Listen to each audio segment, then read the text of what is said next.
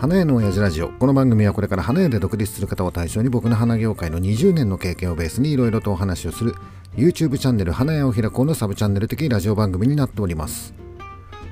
はい、えー、本日6月4日いつも通り店長さんと一緒にラジオを収録しております。はい、はい、えー、お疲れ様でした。はい、えー、ということで今回は、えー、前回 YouTube 花屋を開こうでやったライブのまとめと感想、うん、えー前々回の YouTube ライブでやった、えー、まとめと感想。それもやんなきゃいけない、うん、うん、なんかねおっさんねライブね2回続けてやっちゃったんだよ。今までだったら10日に1回ぐらい動画なり YouTube ライブなり、うん、なんだけど1週間でなんと2回もやってしまったと。別にいいんじゃないですかやっても、うん、まあ暇なんだろうね今ね。お店がね、うん、えー、前々回がえー、花の相場について、うん、うん、っていうライブをやった、うん、で今回は、えー、修行ゼロで花屋開業、えー、花屋歴20年のおっさんの見解、みたいな感じの話をした、はい。うん、前々回のさこの花の相場についてっていうのはどんな話だったんだっけ？うんと花屋さんがこけて。あそうそうそうそう、えー、花屋さんっていうのはさ1年に何回かこう繁忙期っていうのが、まあ、あるよっていう中でまあ母の日っていうのはまあ大きなイベントであって、うん、うん、っていう話だよね、はい、なんだけど今回はみんなちょっと母の日こけた人多くねっていう そうそうそういう話でした、ね、ことだよね。でこれねなんでさこういうことを今回ライブで取り上げたかっていうとさあのね花の相場っていうのは高い安いはあるんだよ、うん、うん、今までももう花屋さんはもうそんな話しかしないんだよ。そうですよねもうあの場外馬券場みたいなもんだからさ、うん、いや今年の相場は高かったなとか、うん、今年は安いなもう、ボロ儲けだよみたいなそんなことばっかり言ったりするんだよ、で今まではそんな感じでこの12年はさ相場で言うとずっと高かった。そうですね、うん、まあ相場は高かったんだけどまあいろいろあるよ。例えばさ相場は高かったんだけど、うん、コロナ禍で補助金入ってるから、うん、なんか相場高えなーってでもよくわかんないけど金はあんだよなみたいな感じでね、えー、高かったんだけど、まあ、花屋さんもまあそこそこまあ潤ってたよっていう感じ、なんだけど今回は相場が安かった、うん、母の日ね。安かったにもかかわらず、えー、花屋さんが売れなかったっていう、うん、ここがちょっと問題だよっていうことを、うん、まあツイッターとかさ YouTube ライブとかで言ってるのよ。はい、あのね今までは過去相場が高かろうが安かろうが結果的に花屋さんはまあなんだかんだ売れたよねっていうのが必ず答えとしてあった。はい、うん、要するに花業界全体で言うと花屋さんがお金集め係なんだ、うん、花業界の中で回っているお金っていうのが決まってるんだとしたらそのお金をえー、集めてくるのは花屋さんなんだよ。で今までも、うん、景気が悪い悪いと言いながらなんだかんだで繁忙期お盆お彼岸年末母の日とかそういう繁忙期に関しては花屋さんはなんだかんだ一般消費者からお金を集めることができた、うん、なんだけど今回は母の日で結構花業界の中では一大イベントだったと。で相場も安かったんだよ、うん、もうこれは大チャンスだったわけだよ、はい、もうボロ儲けのチャンスだったうん、にもかかわらずこけちゃったっていう。そうですね、うん、このこけちゃったっていうことがすごく問題、うんあの花屋さんって今までこけることなかったんだよ。こけてるお店はあるよ。ピンポイントでこけてるお店はあるよ、うん、けど全体的にはなんだかんだで花母の日と、まあまあね、そうそう母の日っていうのは売れたよねみたいな、うん、最終的に、ね、そうそうそう。まあなんだかんだでみたいな感じなんだよ、ね、だけど今回売れなかったわけ。でこう言ってるお客さん人多いですよね。お客さんじゃねえや。花屋さんでしょ過去母の日で雨がうん降ったことがないのかっていうと、うん、おさはまあ20年ぐらいの経験しかないんだけどさ過去20年で母の日に雨が降るなんてことはあったんだよ、うん、雨でも売れてたんだよ、うん、だからおっさん今回の母の日前に雨が降ろうが槍が降ろうが母の日は売れるんだよ。必要で買いに来るからねっていう話をしていたんだよ、うん。でまあうちなんかは雨が降ろうが槍が降ろうがまあ売れたよ。まあその話はさ過去してるから、まあそれはいいんだけど売れなかった花屋さんがあるわけでしょ、はい。っていうことは雨が原因じゃないってことをみんな気づかなければいけない。うん。過去も雨が降った時あったぜ。だけどその時なんだかんだ売れたよねって、うん。うん、言ってたにもかかわらず今回は雨で売れてないんだよ、うん。うん、っていうような話をして、超やべえぜっていう話ですか、うん、あの実はさ、うん、これはねうんいいか別にあのね市場の人たちが集まる会議があるのね、はいうん、とその市場の偉い人たちが集まる会議があるの。うんでそこではやっぱりさ今回の母の日どうだったとかさ今後の花業界にするいろんな話があるわけだよ。うんなんだけどあのね大田市場っていう、まあ日本で一番大きな市場があるそこの社長うんがいるのね。はいもうテレビとか雑誌とかさもういろんなところのメディアにバンバン出てる磯村さん？磯村さん。っていう人がいるんだけどさ、その人はどんな状況でも基本的にはポジティブなことを言うわけ。うん。うん、これからはこう輸入とか輸出とかそういうのに目を向けてみたいな、うん。これからは、えー一般の、えーっと自宅需要みたいなものに目を向けてとか。うんどんな状況でもこういうふうにやっていこうぜみたいな。すごい基本的にはポジティブな人だと。なんだけどその太田の社長がうん。ネガティブなことを言ったんだよ。この間。うん、って言ったみたい。あうん。これこれ実際おっさんは関係ないからそこに 入れないそからあれなんだけどれなね。なんかそういう話を聞いたのね。うん。だからうん大きな市場のはい。社長さんとかさ、うん。そういう人は今回のことちょっとやべえなっていうふうに思ってんじゃねえかなっていううん。ふうに思うんだようね。ん。うん、あのまあライブの中でも言ったけど花業界の中に入ってくるお金が少なくなるっていううん。お金集め係の花屋さんがこけちゃったんだからうん。っていうふうなことを話したんだけどおそらくピンときてない。うん。うんみんなピンときてないと思う、うん、どうなんだろうね。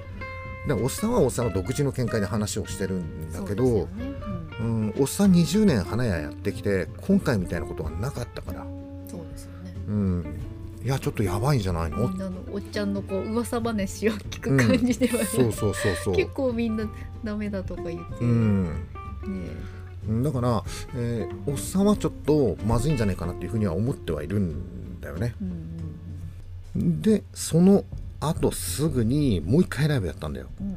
えー修行ゼロ日で花屋開業、えー花屋歴20年のおっさんの見解みたいな、うんうん。うん、ことを言ったんだよ。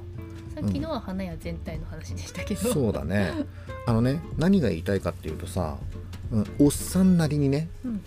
おっさんなりにこのままだと花業界ちょっと縮小していくんじゃないかなっていうふうに思ってるんだよ。はい。だけどまあ縮小してもまあうちのお店だけでなんか生き残ればいいかなっていうふうにもちょっと思ってはいるんだよ。まあそういうことですよね、うん、そうそうそうそう。あのいや自分の店だけ良ければいいんですか？みたいなねそういう商売って長く続かないよっていうふうに思うかもしれないんだけどまず自分のお店だろまずですよね。そうまず自分のお店。潰れないようにっていうふうには思ってはいるんだよ、なんだけどね、うん、基本的には自分のお店が売れりゃいいと思ってるわけ。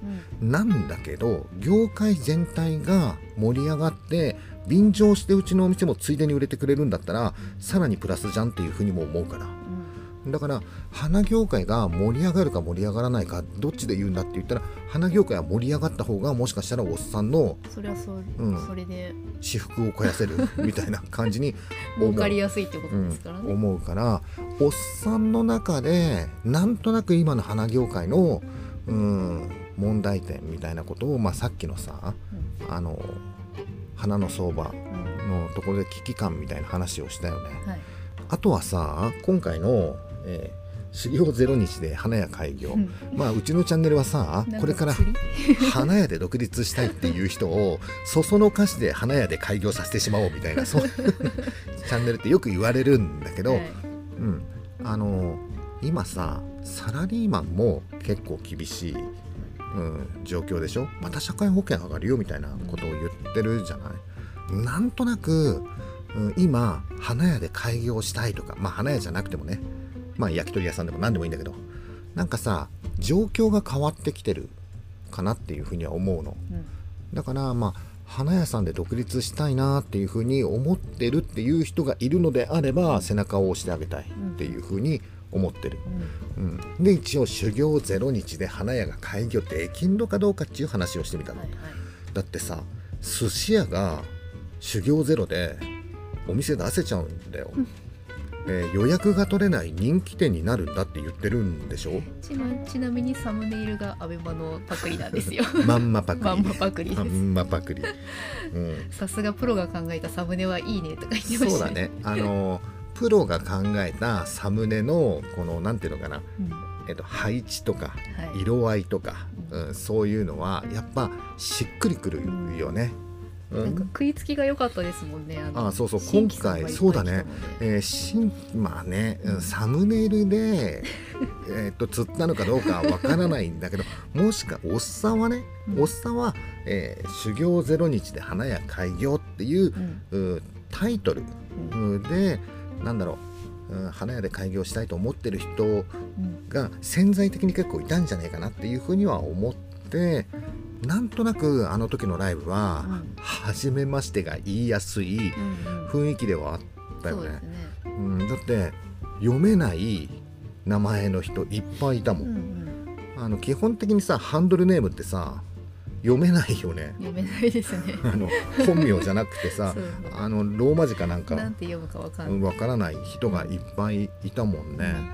だから、うん、こんな時代なんだけど花屋で開業したいっていう人は意外に多いなっていう、うん、ふうに思った。うん、でそのえ本家アベマでは、はい、うん、寿司屋さんがさ、うん、うん、修行なくてもできるんじゃねえかみたいな話があったよね。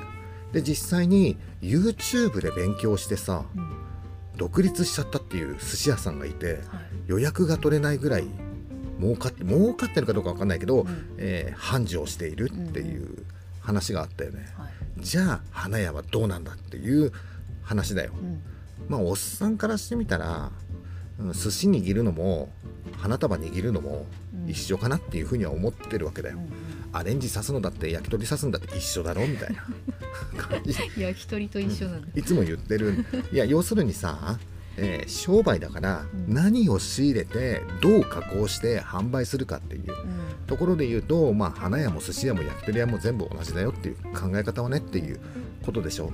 うん、で、まあ、今回さ寿司屋がさうん修行ゼロで独立できるんだったら、うん、花屋できるだろう。まあ何もいらないですよね、うん、基本は。そうでしょ、うん、だって寿司屋の方がきっと難しいだろう。寿司屋の方が10年だぞ 今までは寿司屋で一人前と言われるようになるまでに10年かかると言っていたのが、うん、YouTube で修行だぞ。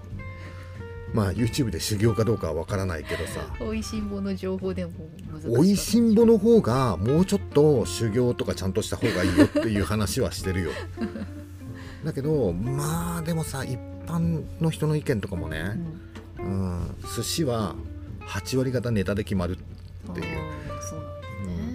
例えばいいネタを仕入れて、うん、いい米使ってみたいな感じで出したら、そこそこうめえよ、うん、本当かな？まあそうなのかもしれないよ。そうなのかもしれないけど寿司職人の人に言わせたらそういうもんじゃねえ。っていう風な まあ答えが返ってきそう感じだよね。握りなんてさ、うん1年2年じゃものにならねえみたいなこと言ってたよね。程よい握り加減じゃないですかそう。口の中に入れるとほろほろとシャリがこう何ほどけるみたいな。ばらけてみたいな感じ、あれはどこへ行ったの？まあ確かにさあのくら寿司まあくら寿司の今ねシャリがどうなってんだかは知らないんだけどさ。えだって型じゃないのあれって。そうそうそう。型うん。型ですよね。だけどほらいやおっさん知ってんだよ。おっさんね高校生の時に、うん、えー、惣菜売り場で働いてたんだよ、はい、でその惣菜、まあ、スーパーの惣菜売り場ってさほらお寿司とかも売ってるじゃない、うん。あれ実際ね、えーっとバックヤードで寿司握ってるのよ。うん。だけど握る？違う。あのねえーっとお寿司のシャリがもう形になったのが届くの。冷凍みたいな感じですか？冷凍じゃない。その当時はうんとうん。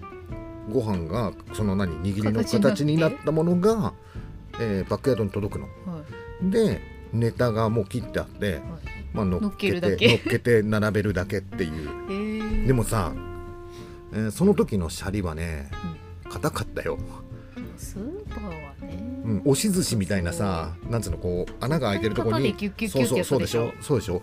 でそうするとさ空気とか入ってないでしょっていうと確かにもうぎゅうぎゅうだった。それはね ぎゅうぎゅうだったの。でもそれそれはもうおっさんが16歳とかのアルバイトしてた時の話だよ。うん。っていうと今から30年も前の話だ。シャリも進化するだろう。シャリマシーンだってシャリマシーンありそうですよね。進化する。空気と一緒になんかやってそうだよね。ねホロホロ。ほらほらシャシャリシャリマシーンホロホロっていう、そういう名前の、うん、ねだからできてそう、うん、そうするとお寿司さそこそこうまいのできちゃうんじゃないかなっていうふうに、うん。思う、うん。うんまあ、そもそもさ、うん、お金持ちの人がさはいすごい高いさカウンターのお店お寿司屋さん行ってさう、ん。うん、全然違うけどねみたいな。まあ食ったことないから分かんないけど、うん。分かんないけどほんそれも本当かなっていうふうに 思うよね。なんか高級寿司のシャリってなんか茶色っぽくないですか、茶色いの？いやなんとなく。イメージの話？そうなの？うん。まあ食べたことないからわかんないけど。なんかで見たの？なんかで見た。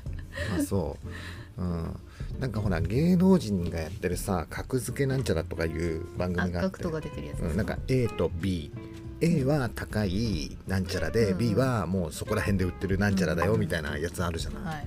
うん、結構間違ってんじゃん？みんな、間違ってる。うん、だからそういうもんなんじゃないの、うん。私あれの花バージョンもうん、花はさすがにわかります。花は間違えたことないよね。私もないですさすがに、あの盆栽もギリ間違えたことない、うん、だけどほらもう一個の番組あるじゃない？えーっともう一個は何？プレバト？レバト？あれはほら芸能人がなんかさ作るんだよね。そうそうそう。俳句とかでしょ？そうそう俳句とか、うん。あとアレンジメントとかもあるよね、でそのえーっと先生みたいな、うんうん。先生どうでしょうみたいなあんちゃん、ううう出てくるのが狩屋崎なんだよね。なぜ狩屋崎？え大体そうですよ、うん。だけど狩屋崎がちょっと手直しするじゃない、はいはい。そうすると 良くなるよね、うん、あれ優しくてよ。くなるよね。良くなるんだよね、だからあれを見てやっぱ狩屋崎ってすげえなっていうふうにうん。思うかもしれないんだけど、うん。まああれもさやってる側としてはさルールがあるからうね、ん。うん。そうそう。そりゃ素人が作ったアレンジメント直すの簡単だよって。いうふうにはまあ思う。でうん。花だったらそれがわかるじゃない、はい。うん、だけどそれ以外のさほら絵の具で描く絵とかさ。ああああいうのすごいよあね。す、ごい。うん、あとはもうさプロ級なんですよ芸能人も。うん、だけどだけど手直しするとやっぱりプロは全然違うなっていう風になるわけ。だからプロが作ったものプロが描いたものとかは絶対違うはずなんだよ。うん。だけどお寿司はそんな差がなかったよみたい 何今の言い方。な 例えばさ、えー、と素人がお寿司を握りましたみたいなのがあったとするじゃん、はい。でもさそれをプロの職人さんが食べてみてさ、でいやここがこうだからじゃあちょっと実際に握ってみましょうみたいな感じで握ってさでこれ食べてみてください。変わるか？あんな絵の具の絵とか俳句とか、うん。なんかそう変わるか？いやうん、わかんないけどなんか映えないっていうだか絵にはならないっていうか。ある意味寿司で言うとネタが8割って誰かが言ってたけど、うん。まああながちっていうね。ところはあるのかもしれない、うんうん。今おっさんあれよ。えっ、と本当に高くて美味しいお寿司を食べたことない状態で話をしてるから、はい。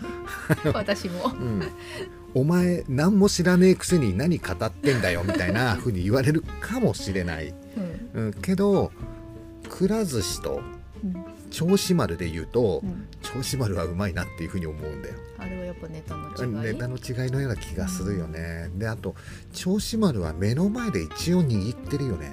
あそうか。職人さんいるか。うん握ってるよね。やっぱりロボが握ったシャリよりは美味しいのかなうん。うん、だからロボットが作るシャリと人間が握るシャリを比べたらそれはやっぱ人間もホロホロくんかもしれないじゃんホロホロくんかそうか。そうだよね。あのホロボロボティクス舐めちゃはいけないよっていうことか、うん、じゃあ花はどうだっていう話はまあしてみたんだけどさ、ううん、確かに YouTube にはいっぱいあるよね、んうん。うん、YouTube でアレンジメントや花束のうん制作動画みたいのいっぱいあるよね、うん。ありますうねん。あれを見てさ、うん。うん、練習する、うん、あとは水揚げ、ううん。ん、なんかもあるしうん。ラッピング動画なんかもいっぱいあるようね、ん。もっと言うと海外でもそういうのいっぱいあるよね。韓国のとかあーラッピング韓国のね、うん、か？韓国のラッピングなんかすごいよね。あれめっちゃ無駄に使えますけどねねあれね。そうだね、わしね。うん、あれちょっとね。どんだけ使うんだっていう、まあうん。とそうだね。あの豪華には見えるけどね、うん、あのね花束の歴史みたいなうん。ラッピングの歴史みたいなものがあって ないいやあってっていうかおっさんの中で勝手にね、うん。うん、昔のテレビ番組うん。えーっと例えばわかんない。おっさんはなんかテレビあんま見ないからあれなんだけど例えば FNS 歌謡祭とかさ、うん。なんかそういうあんじゃん。はい。あと昔で言うとベスト10とか、うんうん。トップ10とかうん。ああいう番組あるじゃない、うん。うん、で優勝したりとかすると花束とかもらえるじゃない、よくこう泣きながらさいや歌ってるそうそうそう。うん。のあるよね。うん、あの花束を見ると、あ昔の花束ってこうだったんだ。で今はっていうとだいぶ可愛くなったよねっていうふうには まあ思うんだけど、うん。うん昔の花束ってすごいよね。まず和紙使わないんだよ。セロハンだけ。セロハンだけなんだよね。う、ん。で、えーっと持つところうん。ステムのところは、えーアルミホイルむき出しなんだよね。う、ん。っていう花束、うん。うん。ですよね。うん、あれがダサいかダサくないかっていう話なんだけどさ、おっさん嫌いじゃないんだよね。うんまあアルミホイルのところはちょっと嫌かなっていうふうには思うんだけど和紙ないっていうのはうんいいかなって思う。まあ和紙で花が見えなくなりますそう最近のラッピングに物申したいよね、うん、なんかさ花束なんだかなんか和紙なんだかうん。わかんないの多いよね。韓国は完全にラッピングラッピングですねラッピングだよねまあそれを言うとさ最近うちのお店はさうん。バルーンスタンドとかもちょっと始めちゃったりしてるから。まあ、あまり強いことは言えないんだけど花束のラッピングに関してはなんかねすごい嫌だ、ううん。ん、おっさんねえーっと修行時代にさ花束のラッピングの仕方はい。まあ多少しか教えてもらってないんだけどさ、あのその当時もう現場には社長はいなかったのね、うん。おっさんの修行先の社長はもう現場で、えー花束作るとかアレンジメント作るとかはしてなかったうん。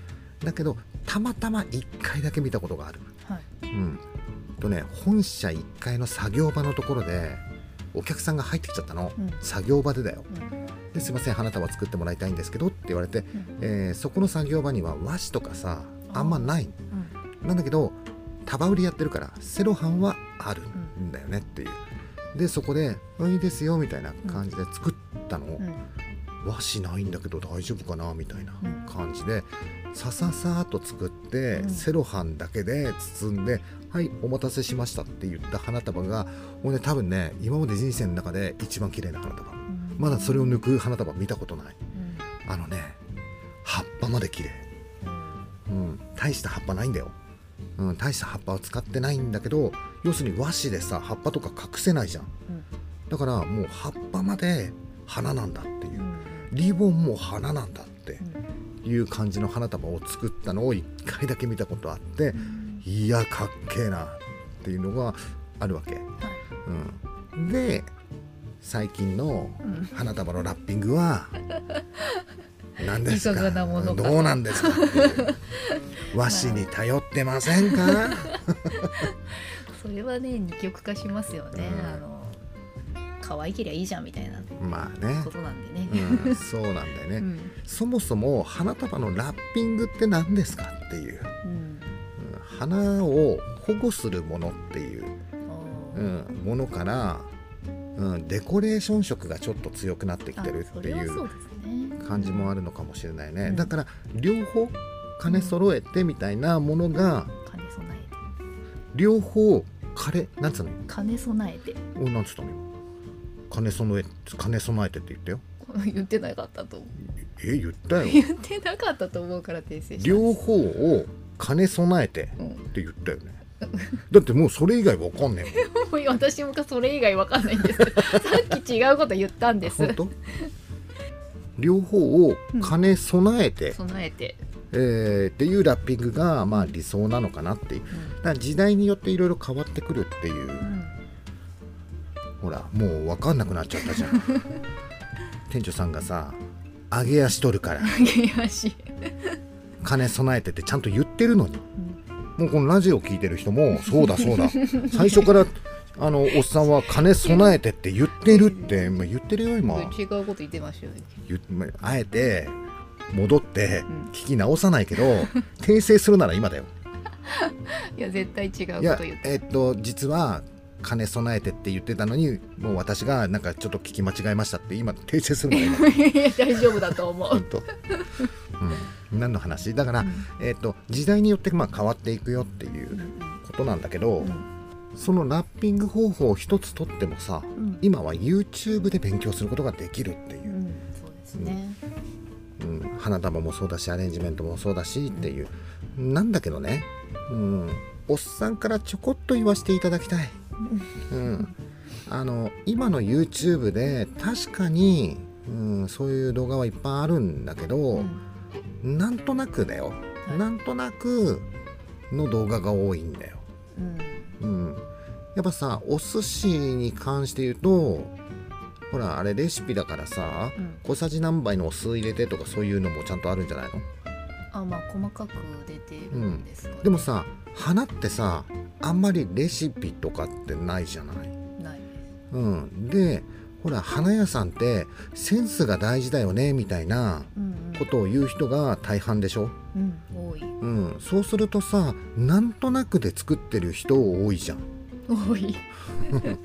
なんとなく作ったものを見てなんとなく作ったものは それはでたらめなんじゃないですか？っていうふうに作ったものを、うん、なんとなく、うん、そうそうそうそう、うん、一応さえー、まあこの話もよく出るの。花屋さんにセンスは必要かみたいな話はよくあるんだけど、おっさんはセンスよりも、えー、っと基本をちゃんと勉強した方がいいよっていうふうに思ってるわけだよ。うん、なんかそれの組み合わせ。うん、でいろんな商品作品みたいなのを作っていくんだっていうふうにおっさんは理解してるのね。うん、うん、でその組み合わせが良くてセンスがいいというふうに言うのであれば、うん、うん、センスは必要かなっていうふうには思うわけ。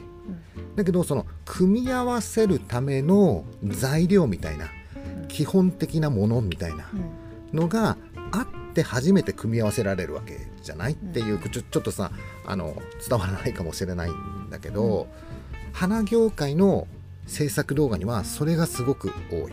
うん、うん、だから例えばさ、えー、YouTube のみで、えー、と修行したっていうか、まあ、勉強をしたと、うんうん、見よう見まねで作ってみたっていう風な人は、うん、その動画で作った、えー、商品だったり作品だったりは、作れるわけ、うん、なんとなく、うん、うん、なんとなく見よう見まねで作れるわけ、うん、なんだけど違うパターンを作ってって言われると急に作れなくなる。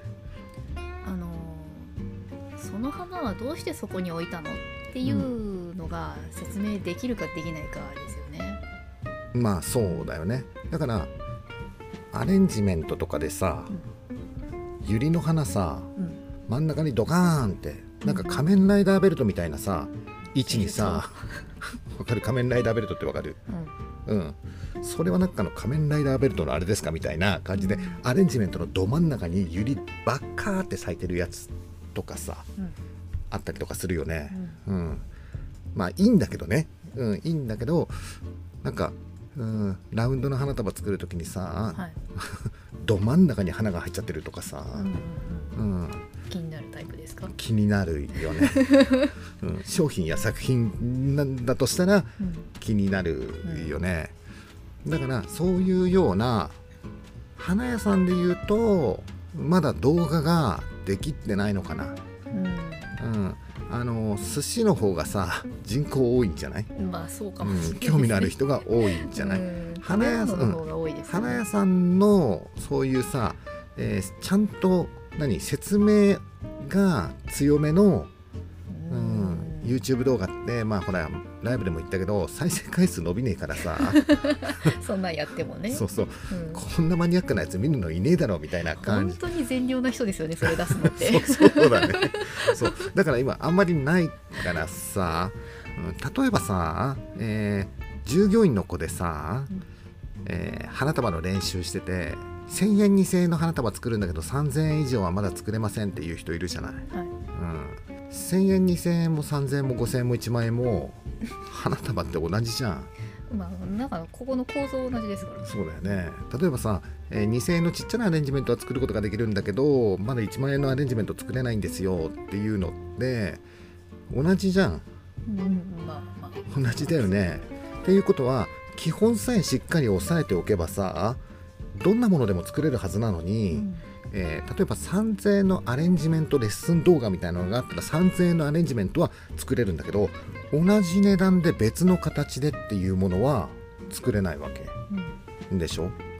だからそういうような基礎っていうのはやっぱりすごく大事なんだよっていうふうにはおっさんはちょっと思ってるのね。っていう考え方が古いって言われたらもうそれまでな それまでなんだけどまあ現状としてまだ花業界は YouTube だけで、えー、独立、まあ、できるんだけどできるんだけど、うん、技術系でギフト系でっていうとまだちょっと足らないんじゃないかな、うん、まあおっさんが探しきれてないのかもしれない、うん、うん、YouTube で修行して独立しようっていう人はもう血眼になって探すじゃん、はい、っていうほど探してないからわからないんだけど、うん、やっぱりえー、勉強の仕方みたいのがあるからさ、うん、もう動画の中でも言ったんだけど花屋のルーティンあんなん動画見てたらもう勘違いするからね。まあねあのあれよ。と花屋のニーニー、うん、の動画がまさにそれなんだけど、うん、あの花屋のニーニーの動画は、あれはあれで癒し系の動画としては、クオリティめちゃめちゃ高くて、いいんだけど花屋でこれから独立しようという人があれを見て、ああまずは朝コーヒー入れるんだ。うん、そう違うじゃん、うん、あもう花屋の朝なんてそんなんじゃないじゃん。もう缶コーヒー買ってさ急いで行かなきゃみたいな一番間に合わねえよ みたいな競りが始まるみたいな感じでしょ、うん、いいやもう競り場でコーヒー買えばいいやみたいな感じでしょ、あんなさこだわりのコーヒーをさ、こうやってる時間ないそんなないじゃない、うん、だからそういうイメージ動画と、ね、やっぱりレッスン動画っていうのはもう全然違うから、うん、えー、まあ、修行する必要はないけど、うん、どんな動画を見るか？とか例えば教室通うんだったらどんな教室通うのかとか、うん、うん、その選択するのはすごく大事、うん。じゃあ何を見ればいいのかどこに通えばいいのかっていうのはやっぱり自分で見極めないといけないでしょう。YouTube で金かけないで独立するっていうことはやっぱりその見極めも自分っていう、うん、ですね、間違っちゃったら無駄な時間とお金がかかっちゃうよっていうことでしょう、うん。教室と花屋さん、違うよね。乖離があるとそうなんだよね、うん、例えばさ花屋で独立したい。まずどっかのお花の教室通った方がいいのかなっていうふうに思うと間違いではないんだけどちょっと違うんだよね。ちょっと違う。うん。あのアレンジメント教室で作るものと花屋さんで作るものはやっぱ違う。例えばさアレンジメント教室で作るものが作品だったとしたら、うん、花屋さんで作るものは商品じゃん、うん、作品はその場所から動かさないんだけど商品は動かすもんね。う、うん、そのお客さんがどういうふうに持っていくのかどういうふうに運ぶのか、うん、どういう場所に置かれるのか、もうわからないじゃない、はい、うん、でも作品だったらさもうそこに置くから絶対動かさないし触らないっていう前提じゃん、そうするとすごい繊細なことができるんだけど花屋さんの商品っていうのはさ、うんまずは強度。そうそうそうそう。そうそう。だってさアレンジメント作ってさラッピングして袋に入れて、はい、お客さんに渡すでしょ、うん、お客さん普通に自転車のカゴの後ろに乗っけるよ、うん、でガタガタさせながら。結構宙に浮いてると思いますよあれ。ガタンガタンでしょ。でそれでさあのケーキとかだったらもうちょっと慎重に運ぶんだけど、花って結構雑に運ばれることが多いでしょ、うん。はい、それで、えー、いざ家帰って開けてみたらさ、ね、花が倒れてたとか崩壊してたって、ね。うん、ってなるとそれはクレームになったりとかするから、うん、どういう状況で運ぶかわからないっていう前提で作らないといけないっていうところで言うと教室で作るものと花屋さんで作るものはやっぱりちょっと違うもん、うん、違うと思います、ね、違うよね、うん、だからそういうような、えー、まあこれからはもう花屋さんで修行するのが当たり前だとは言わない、うん、もう今さ花屋さんで修行したってちゃんと教えてもらえるかどうかもわからないし、うん、ね、そんな今花業界、うん、ぬるくねえし、うん、結構厳しい状況でもあるから、だから、えー、修行を絶対しなきゃダメだとは言わない、ただまあ YouTube で勉強してまあ花屋さんでも一応ちょちょっとはさなんか流れみたいなものを見るのに、まあ入ってもいいんじゃないかなっていうふうに。入ったらいいかなと思いますけどね。そうだねまあ、今回のライブはさ、うん、まあ、前回もそうなんだけどね花業界がちょっと今弱りつつあるよっていう中で、はい、うん、新しい人たちがどんどん入ってきてくれた方が花業界盛り上がるんじゃないかなみたいな、うん、感じで、まあ、うちの、まあ、花屋を開こうチャンネルのなんだろう元々のコンセプト、うん、みんな花屋やろうぜみたいな、うん、感じをこれからもちょっとどんどん出していこうかなっていうふうにうん、本当にこのね花業界っていうのは、うん、何ベーションも起こらない。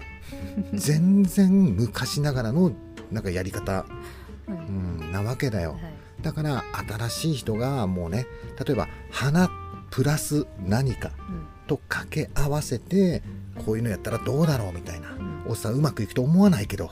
思わない思わないけど、うん、けどもしかしたらおっさんの考え方が古いのかもしれないからそういう新しいことをやろうっていう人を排除するんではなくて、うん、なんか、うん、アドバイスできることがあったらアドバイスするし、うん、そんなの無理だよって言ったら簡単じゃん。うん、なんだけど分かんないじゃん。うん、うん、だから、うん、どんどん新しい人が何かさ思いついてなんかやってみてうまくいったらパクっちゃおうぜっていう、うん、こちらがパクっちゃおうぜっていう話ですね。で花業界が盛り上がったらいいんじゃねえのっていうような、そんなような話だったよね。さあということで うんとあれね、えー、この2年間でおっさんはまあいろいろ言うことが変わってる。そうですね。ちょっと、うん、まあ聞いてる人や見てる人によってはブレてるんじゃねえかっていうふうに思うかもわかんない、うん違う。時代によって変化してる。ブレてるんではないっていう。変化、ね,、してるっていう感じ、はい。うん、だから、えー、うちのさ花屋を開こうチャンネルっていうのは結構加工動画を見られることがあるんだよね、うん、だから加工動画で言ってることと今言ってることちょっと違うんじゃないっていうふうに思う人がいるかもしれない、うん、だその人は浅い、う んもうだからもうその現在を見てない。その動画はいつ撮られたものですかっていうのをちょっと確認してもらいたいよね。おっさんブレてるんじゃなくて時代によって柔軟に変化をしているっていうことが伝わってもらえれば、うん、まあ、とりあえず今回のライブの、えー、URL はこのラジオの概要欄に貼っておくんで、はい、まだ見てない方は、はい。2時間以上。ありますけどね。違う前半の30分見ていただければ伝わるようにはなってるんで、うん、あのもしよかったら最初の前半30分を見てもらって感じたことがもし何かあるんだったらコメントをしてもらえれば、うん、返していくから、はい。うん、収まぶれてないよ。何言ってんだよ。みたいな 感じでね。うん、はい、えー、ということで今回の花屋の親父ラジオこんな感じでいいかな。はい、はい、以上になります。バイバイ。